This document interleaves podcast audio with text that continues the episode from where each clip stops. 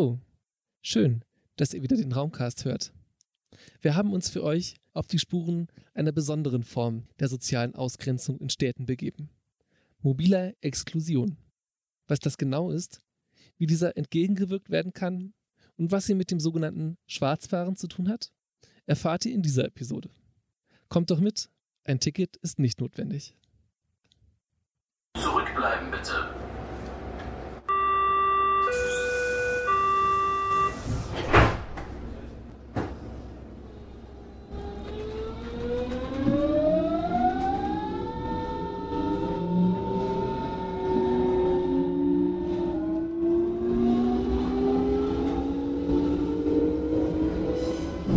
Das hat halt einfach dadurch begonnen, dass ich halt nicht die finanziellen Möglichkeiten hatte und dass mir nichts anderes übrig geblieben ist.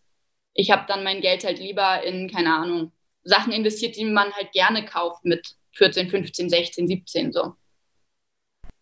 Das war Lovis. Lovis ist vor allem als Jugendliche oft ohne Ticket im öffentlichen Nahverkehr unterwegs gewesen. Sie kommt selbst aus Berlin und aus einem Elternhaus, in welchem das Geld eher knapp bemessen war. Mittlerweile ist sie Studentin und hat daher ein Studententicket. Wie Lovis sind wir alle vielleicht schon mal, bewusst oder unbewusst, ohne einen gültigen Fahrschein gefahren.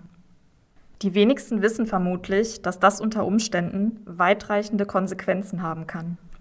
In großen Städten wie Berlin nutzen Menschen den öffentlichen Nahverkehr, um im besten Fall schnell und unkompliziert an ihr gewünschtes Ziel zu kommen. Gleichzeitig gibt es hier aber auch viele, die sich wie Lovis in finanziell prekären Lebensverhältnissen befinden. Sie müssen sich immer wieder die Frage stellen, ob sie sich Mobilität überhaupt leisten können. 16 Prozent aller Berliner bekamen 2019 die soziale Mindestsicherung.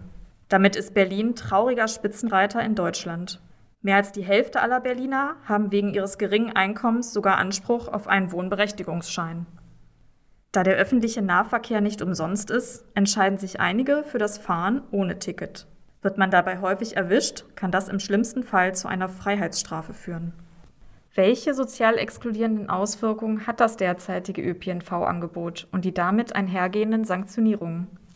Und braucht es vielleicht andere, inklusivere Konzepte von Mobilität? Darum soll es in dieser Raumcast-Folge gehen.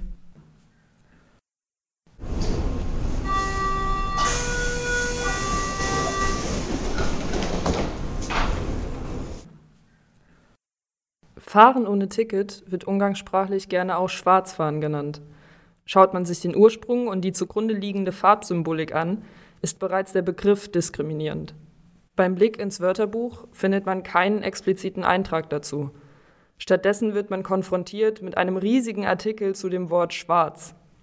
Es ist in seiner Herkunft wohl vergleichbar mit dem lateinischen Wort sordes für Schmutz. Man könnte also jetzt schon vermuten, dass Menschen, die als SchwarzfahrerInnen bezeichnet werden, direktes Ziel von Ausgrenzung werden. Andere Quellen verraten, dass dieser Begriff des Schwarzfahrens seinen Ursprung im Jiddischen hat. Es wird von dem Wort schwarz abgeleitet, was so viel wie arm bedeutet. Schwarzfahrer könnte also mit Armfahrer übersetzt werden. Die negative Wortbedeutung für schwarz lässt sich nicht nur bei dieser Redewendung finden. Beispiele wären Schwarzarbeit, das schwarze Schaf der Familie sein oder den schwarzen Peter zugeschoben bekommen. Schwarz bezeichnet somit immer etwas Negatives. Diese Wortbedeutung ist zurückzuführen auf eine europäische Farbsymbolik, die in einer christlich-mythischen Tradition steht und bereits Jahrhunderte überdauert. Konträr dazu steht das Weiße wiederum für das Unschuldige, Gute und Reine. Eine Kontinuität, die insbesondere für People of Color zu Problemen und Diskriminierungen führt. Daher benutzen wir in dieser Raumcast-Folge Begrifflichkeiten wie Fahren ohne Ticket oder Fahren ohne gültigen Fahrschein. Auch auf bürokratischer Ebene findet langsam ein Umdenken statt. So empfiehlt der Berliner Senat seit September 2020 seinen Beamten die Nutzung der Bezeichnung Fahren ohne gültigen Fahrschein.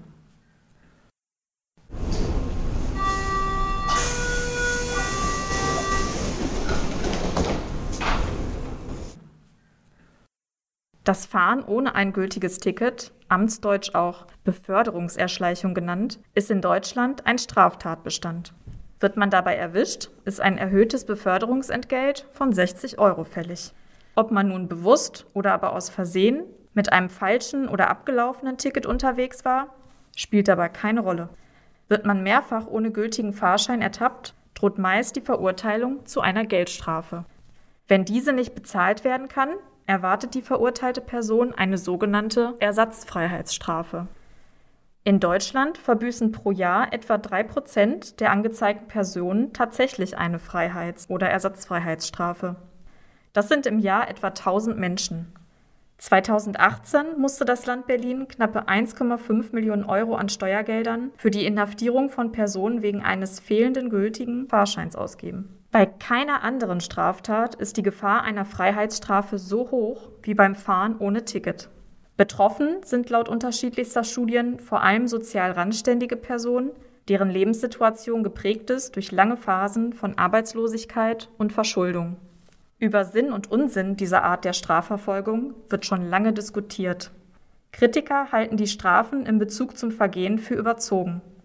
Sie plädieren deshalb für eine Entkriminalisierung und die Herabstufung zur Ordnungswidrigkeit. Als Vergleich dient dabei oft das Falschparken. Dieses bewegt sich auf einem ähnlichen finanziellen Level, führt aber zu keiner Haftstrafe. Bereits 2018 stießen die Grünen auf Bundesebene eine Debatte darüber an. Sie erhielten im Rahmen einer Sitzung aller Landesjustizminister sogar Zuspruch vom Bund deutscher Kriminalbeamter.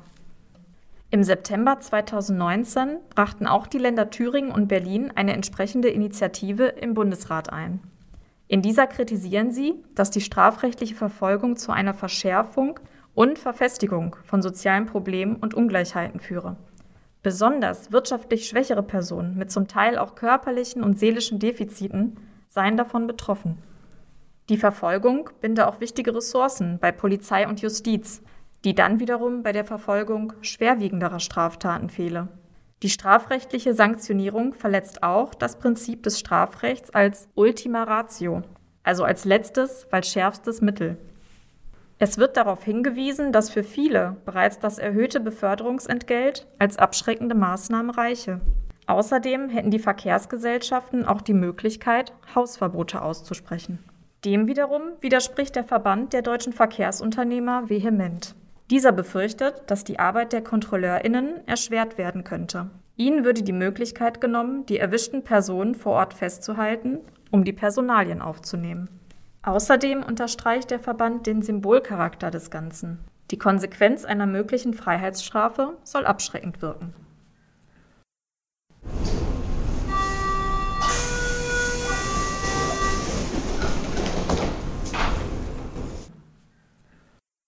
Einige Menschen gehen sogar aktivistisch gegen die aktuellen Regelungen vor. Sie wollen darauf aufmerksam machen, dass sich viele Menschen die immer weiter steigenden Ticketpreise nicht leisten können und die eingeschränkte Mobilität in vielen Fällen zu sozialer Isolation führen kann. So fahren sie demonstrativ ohne Fahrschein mit einem Schild, auf dem steht Ich fahre ohne gültige Fahrkarte. Konkret wirft das Gericht in so einem Fall das Erschleichen von Leistungen vor. Hier sehen einige allerdings die Chance auf einen Freispruch. Der Strafbestand lässt vermuten, dass eine Person heimlich oder versteckt ohne ein gültiges Ticket gefahren sei. Da die Person aber offensichtlich und demonstrativ ohne Ticket im ÖPNV unterwegs war, könne dieser Vorwurf so nicht gemacht werden. Diese Argumentation haben bereits viele Gerichte bestätigt. Das führte auch tatsächlich dazu, dass die Angeklagten nicht zu Freiheitsstrafen verurteilt wurden. Das erhöhte Beförderungsentgelt musste jedoch trotzdem entrichtet werden.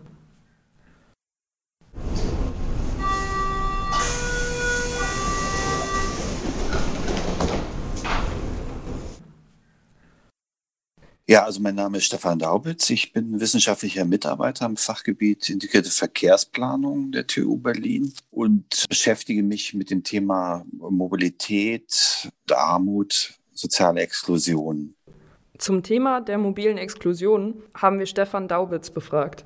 Sein Fokus liegt auf der Bewältigung des Mobilitätsalltags von einkommensarmen Menschen. Momentan setzt er sich im Rahmen eines gemeinsamen Projekts der Technischen Universitäten Berlin und Hamburg damit näher auseinander. Das Forschungsprojekt nennt sich Mobile Inclusion und beschäftigt sich mit dem Zusammenhang zwischen sozialer Ausgrenzung und städtischer Mobilität. Dabei geht es um die folgenden Fragen. Wie ist die Mobilitätsarmut in der Stadt verteilt? Wer ist von dieser sozialen Ausgrenzung betroffen? Wie wird diese wahrgenommen? Und wie kann man mobile Inklusion fördern? Im Zuge des Projekts wurden qualitative Interviews mit einkommensarmen Menschen in Hamburg und Berlin geführt. In diesen beiden Städten stellt die soziale Ausgrenzung durch steigende Wohnkosten ein wachsendes Problem dar. Der Fokus der Untersuchungen lag dabei auf der Nutzung von öffentlichen Nahverkehrsmitteln. Diese werden von einkommensarmen Menschen als besonders wichtig benannt. Durch kartografische Analysen wurde außerdem die räumliche Verteilung von Mobilitätsarmut untersucht. Das Hauptziel des Forschungsprojektes ist, die Möglichkeitsräume für Betroffene zu eröffnen und zu erweitern.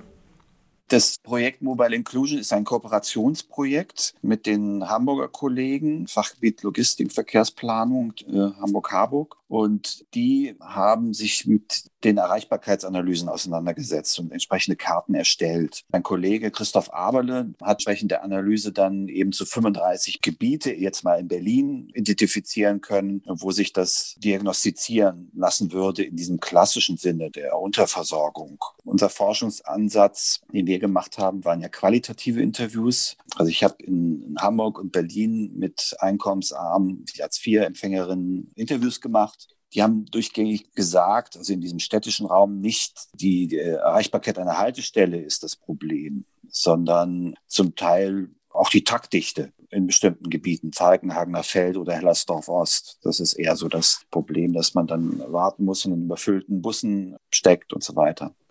Und so gesehen ist diese qualitative Perspektive da eine sinnvolle Ergänzung zu den Erreichbarkeitsanalysen, den kartografischen Ansatz. Das haben wir ja dann auch versucht zusammenzuführen in integrierten Karten, die wir demnächst auf unserer Website darstellen möchten. Anhand der durchgeführten Interviews lassen sich die Mobilitätsmuster der Befragten in fünf Dimensionen darstellen. Vorstellbare Mobilität, Stellenwert der Mobilität, soziales Netzwerk, Fähigkeiten bzw. Kenntnisse und Individualbedürfnisse. Mit vorstellbarer Mobilität sind individuelle Wunschziele der Befragten gemeint. Sie bestimmen den Möglichkeitsraum der Mobilität von Menschen mit geringem Einkommen. Das heißt also, wo möchte ich hin oder wo kann ich hin?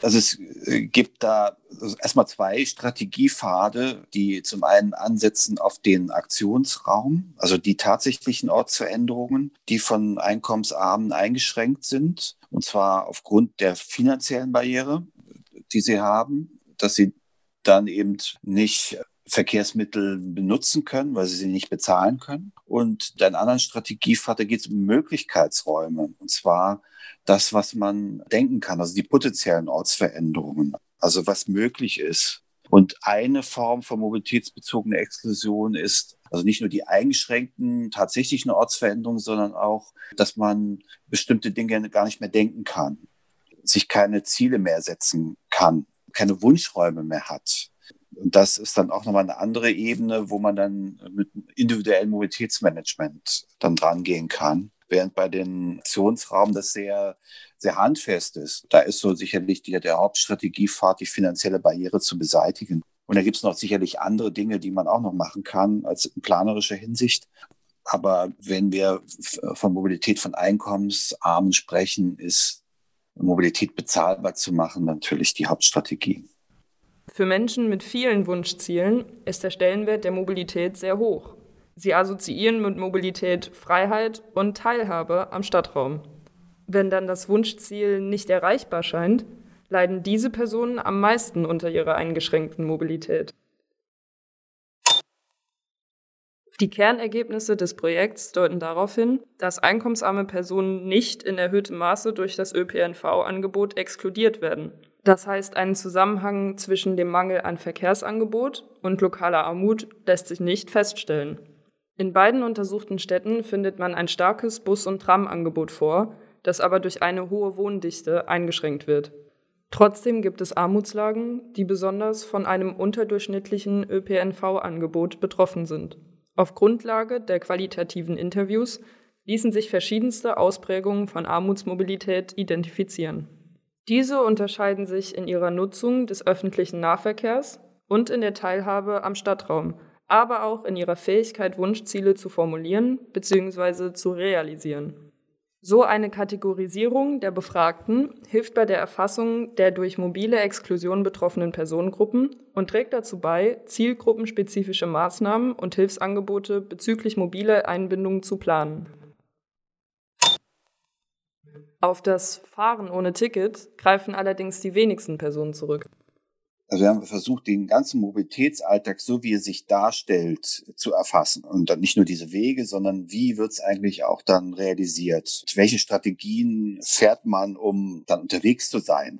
Deswegen war das Schwarzfahren sicherlich immer noch eine Geschichte, die wir immer auf dem Schirm haben und dann auch so nachgefragt haben. Tatsache ist aber, dass es nicht so in der Form vorkam, also als Strategie präsentiert worden ist, wie man es vielleicht erwarten könnte sondern es, es gab keine bewusste Schwarzfahrstrategie. Also wenn dann nur in diesen, diesen Einzelfällen. Deswegen ist das eigentlich eher eine Sache, die immer unter Zwang stattfindet oder stattgefunden hat. Oder tatsächlich aus Versehen, weil zum Beispiel in Hamburg, wenn man die Teilzeitmonatskarte Sozialrabatt kauft, einer zeitlichen Limitierung unterliegt, wenn man unterwegs ist. Wenn man über diese zeitliche Limitierung fährt, fährt man aus Versehen schwarz eher solche Dinge, die uns berichtet worden sind. Es gibt immer bestimmte illegale Strategien, die gemacht werden. Von den, den Armutskarrieren wurde uns auch berichtet, dass Schwarzfahren früher genutzt worden ist, gerade in Berlin, aber sich ein, ein wenig entspannt hat durch diese Herabsenkung des Sozialtickets auf die 27,50 man dann doch äh, sich diesen, diesen Druck und diesen Stress erspart eine Hauptstrategie, für die auch die 2750 immer noch ein Problem sind, ist dann tatsächlich abzuwägen, fahre ich äh, viermal im Monat und kaufe eben die Einzelfahrkarte, um dann, dann finanziell gut rauszukommen. Vom Stress, ohne Ticket unterwegs zu sein, berichtet uns auch eine Person, die gerne anonym bleiben möchte. Ist natürlich mit Stress verbunden, so also ich habe mir natürlich auch mal ein Ticket gekauft, wenn ich keine Lust hatte auf Stress und immer wachsam sein und umgucken und so. Es ist auf jeden Fall anstrengend. Positiv, naja, man spart Geld so, ne?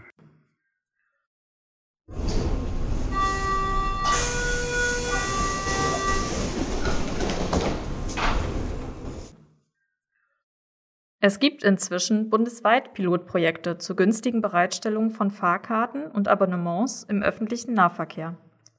Damit soll auch einkommensschwachen Bevölkerungsschichten eine bessere Mobilität im städtischen Raum ermöglicht werden. Ein Beispiel ist das Bremer Stadtticket Extra, ein Pilotprojekt aus dem Jahre 2012. Es wurde insbesondere für Menschen entwickelt, die bereits sehr häufig beim Fahren ohne Ticket erwischt worden sind und deshalb bereits Gefängnisstrafen absitzen mussten.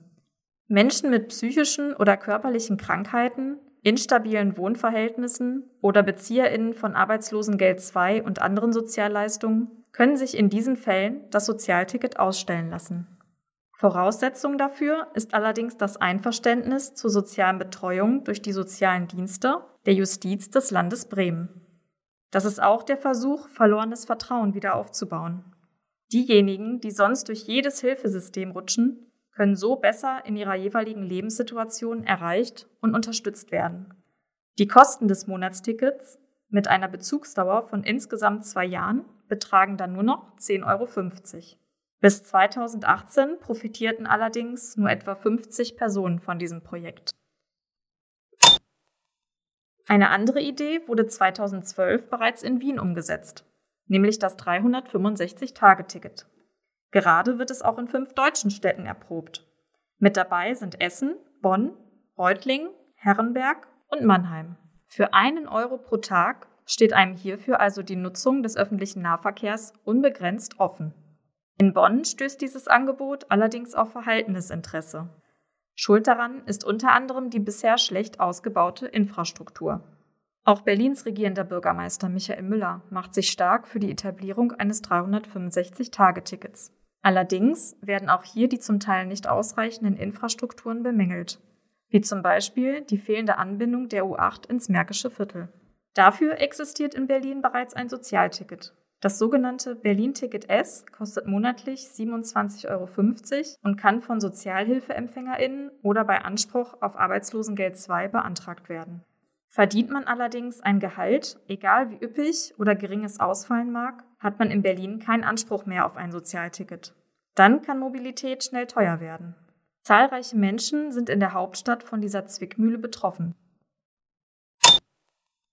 Die Naturfreunde Berlin haben daher eine Aktion ins Leben gerufen, die es erlauben soll, ohne Fahrschein zu fahren. Und das ganz legal. Wir sprechen von den sogenannten Ticketteilern. Mit Fahrscheinen wie dem Umweltticket kann man abends und am Wochenende kostenfrei eine weitere Person mitnehmen.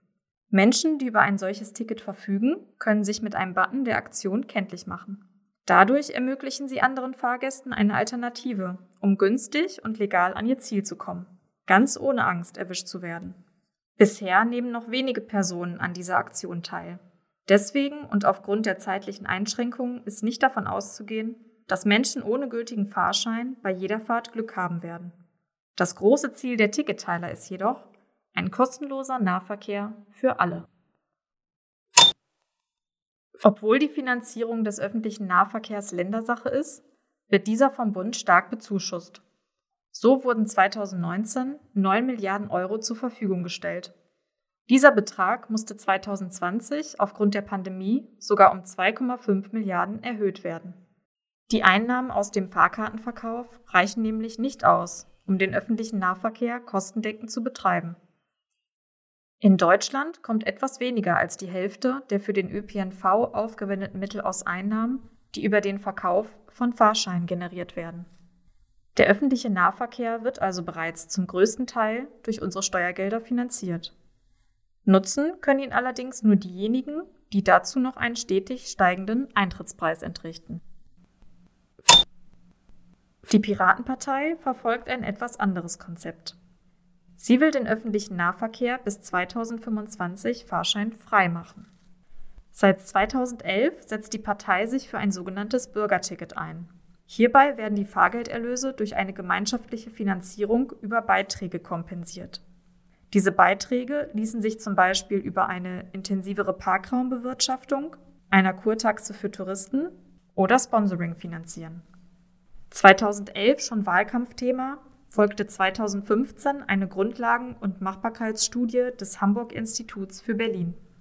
In NRW initiierte die dortige Piratenfraktion eine Kommission zur Finanzierung, Innovation und Nutzung des öffentlichen Personenverkehrs.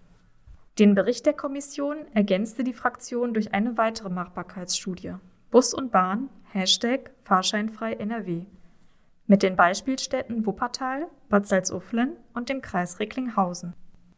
Die Hamburger Studie beispielsweise zeigt, dass ein fahrscheinloser ÖPNV in Berlin durchaus machbar wäre. Der Ausbau und die Attraktivitätssteigerung des öffentlichen Nahverkehrs sind für die Piraten die Schlüsselelemente für die dringend notwendige Verkehrswende. Denn bislang begünstigt die Verkehrsinfrastruktur vor allem den motorisierten Individualverkehr. Der fahrscheinlose ÖPNV soll eine Entlastung bringen. Auch für die Umwelt. Luftverschmutzung und Lärmbelastung könnten effektiv verringert werden. Da Berlin zu den Städten mit der größten Emissionsbelastung in Deutschland gehört, wäre dies also nur von Vorteil. Eine solidarische Umlagefinanzierung soll auch dabei helfen, den Tarifdschungel vieler Städte zu beenden.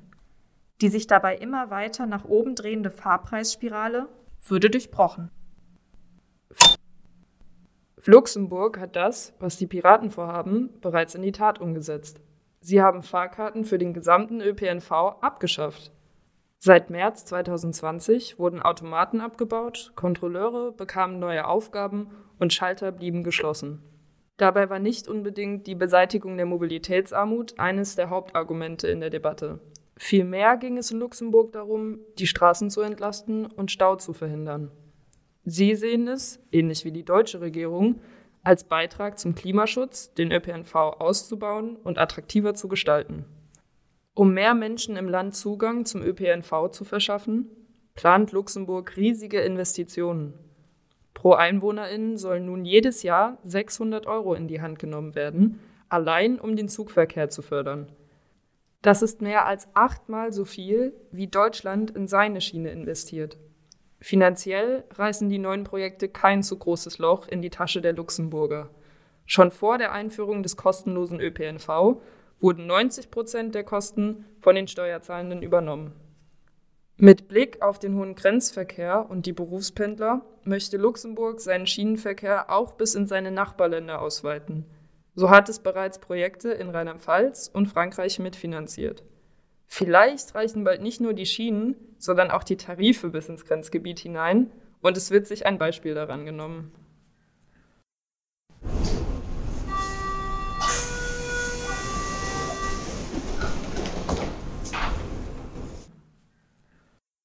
Nach den Gesprächen mit Stefan Daubitz vom Forschungsprojekt Mobile Inclusion wird deutlich, dass allein vergünstigte Tickets nicht das Allheilmittel gegen mobile Exklusion sind. Viele der Befragten gaben demnach an, sich den Preis des Tickets lieber zu sparen und in andere Dinge zu investieren. Probleme der mobilen Exklusion, die aufgrund schlecht ausgebauter Straßennetze existieren, müssten zudem politisch gelöst werden. Dabei spielt der Ausbau von Infrastrukturen und Verkehrsnetzen eine zentrale Rolle. Auch Sharing-Angebote könnten zu einer besseren Verknüpfung und Erreichbarkeit führen und damit mobile Inklusion unterstützen. Aktuell konzentrieren sich diese Angebote vornehmlich in Stadtzentren und werden vor allem touristisch genutzt. Dabei ist gerade eine gute Verknüpfung der Außenbezirke durch schlecht ausgebautes Schienennetz und seltene Taktung der Ab- und Anfahrtszeiten öffentlicher Verkehrsmittel ein Hindernis. Um mobile Exklusion zu verhindern, ist also mehr als eine Vergünstigung von öffentlichen Verkehrsmitteln notwendig. Fehlende Mobilität führt auch dazu, dass sich Wunschräume verkleinern. Das Problem liegt vor allem darin, dass Kosten permanent abgewogen werden müssen. Also was da auch so ein Kennzeichen ist in der Gruppe, die wir untersucht haben, dass es immer darum geht, Kosten abzuwägen. Und dabei sind nicht nur die Kosten der Fahrten in den Überlegungen drin, sondern auch die Kosten in den Destinationen selbst. Eintritt oder wenn es um Indoor-Spielplatz geht, Eintritt und das Essen und Trinken da vor Ort und so weiter. Was dann natürlich dazu führt, dass man äh, bestimmt den Weg dann nicht macht. Stefan Daubitz betont, dass man auch andere Dinge als nur die Preisgestaltung der Tickets ins Auge nehmen sollte. Auch gut ausgebaute Fahrradinfrastruktur oder Möglichkeiten, Fahrräder günstig zu beschaffen oder zu reparieren, spielen eine wichtige Rolle bei der Mobilität. Was mir noch wichtig wäre, ist, dass es andere Verkehrsmittel gibt, wie das Fahrrad.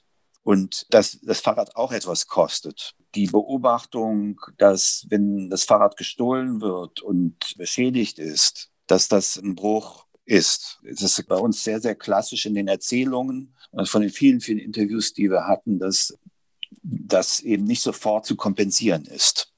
Ja, also neu zu kaufen oder Reparaturen dann selbstständig umzusetzen. Und das sind auch Kosten, die dann tatsächlich dann auch verhindern, dass das Verkehrsmittel Fahrrad dann genutzt wird. Von den Interviews, die wir da gemacht haben, also 65 Prozent, die nie Fahrrad fahren. Und ein großer Teil von denen, da liegt dieser Bruch vor. Der Verlust des Fahrrads und die Nichtwiederanschaffung. Jetzt kommt natürlich als verstärkender Moment noch dazu für eine Gruppe, die sich vor dem Verlust des Fahrrads sehr unsicher gefühlt haben beim Fahrradfahren. Also jetzt nicht so die Fahrradheldinnen in Anführungsstrichen waren oder so, ja, sondern eigentlich dann für sie, sie dann auch so eine persönliche Barriere mit dazu kam und dann das nicht wieder kompensiert worden ist. Also auch nochmal ein Ansatz, darüber nachzudenken. Also jetzt nicht nur über ÖPNV, wie gestalte ich ein Ticket oder mache ich das kostenfrei ne, und so weiter, sondern äh, auch nachzudenken, wie sieht es mit anderen äh, Verkehrsmittellösungen, nahmobilen Verkehrsmittellösungen aus. Dafür, da ist Fahrrad so eine wichtige Komponente. Stefan Daubitz weist auch nochmal darauf hin, dass einkommensarme Menschen keine monolithische Einheit bilden. Sie haben unterschiedliche Bewältigungsstrategien, um mobil zu bleiben. Das Fahren ohne Ticket gehört eher selten dazu, weil damit hoher Stress verbunden ist. Den, und das zeigen viele Studien, haben einkommensarme Menschen bereits dadurch, dass sie eben einkommensarm sind. Das Drohen einer Freiheitsstrafe für das Fahren ohne Ticket marginalisiert also bereits marginalisierte Menschen. Zurückbleiben bitte.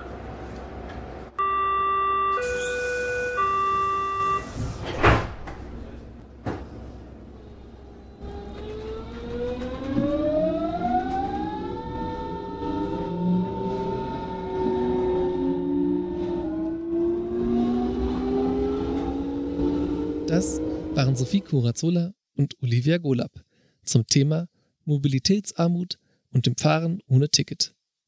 Außerdem beteiligt waren Elif Erisig und Philippa Lindemann.